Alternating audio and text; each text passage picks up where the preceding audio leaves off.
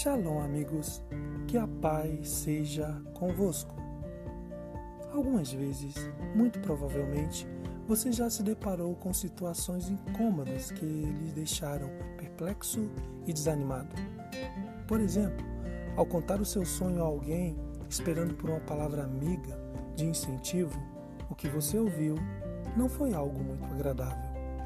E isso lhe causou vontade de desistir, de jogar a toalha, de chutar o balde no linguajar popular.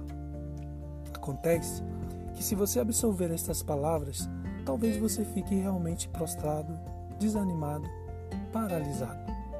Mas, se você olhar para o que expressa as Sagradas Escrituras, como por exemplo em Lucas, no capítulo 1, versículo 37, que diz: Pois nada é impossível para Deus. Então, você vai voltar a sonhar, vai voltar a acreditar que você consegue. Não importam quantas pessoas não acreditem ou mesmo desdenhem de você. Acredite, confie. Existe um Deus todo-poderoso, especialistas em coisas inenarráveis e impossíveis.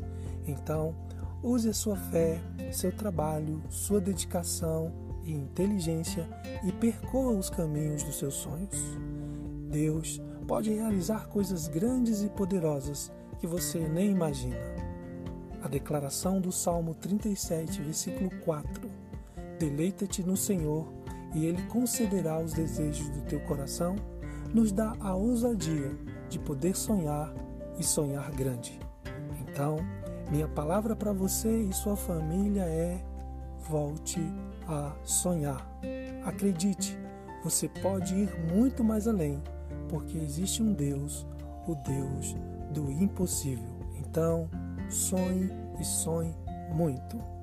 Deus abençoe sua casa e sua família. Fiquem com Deus.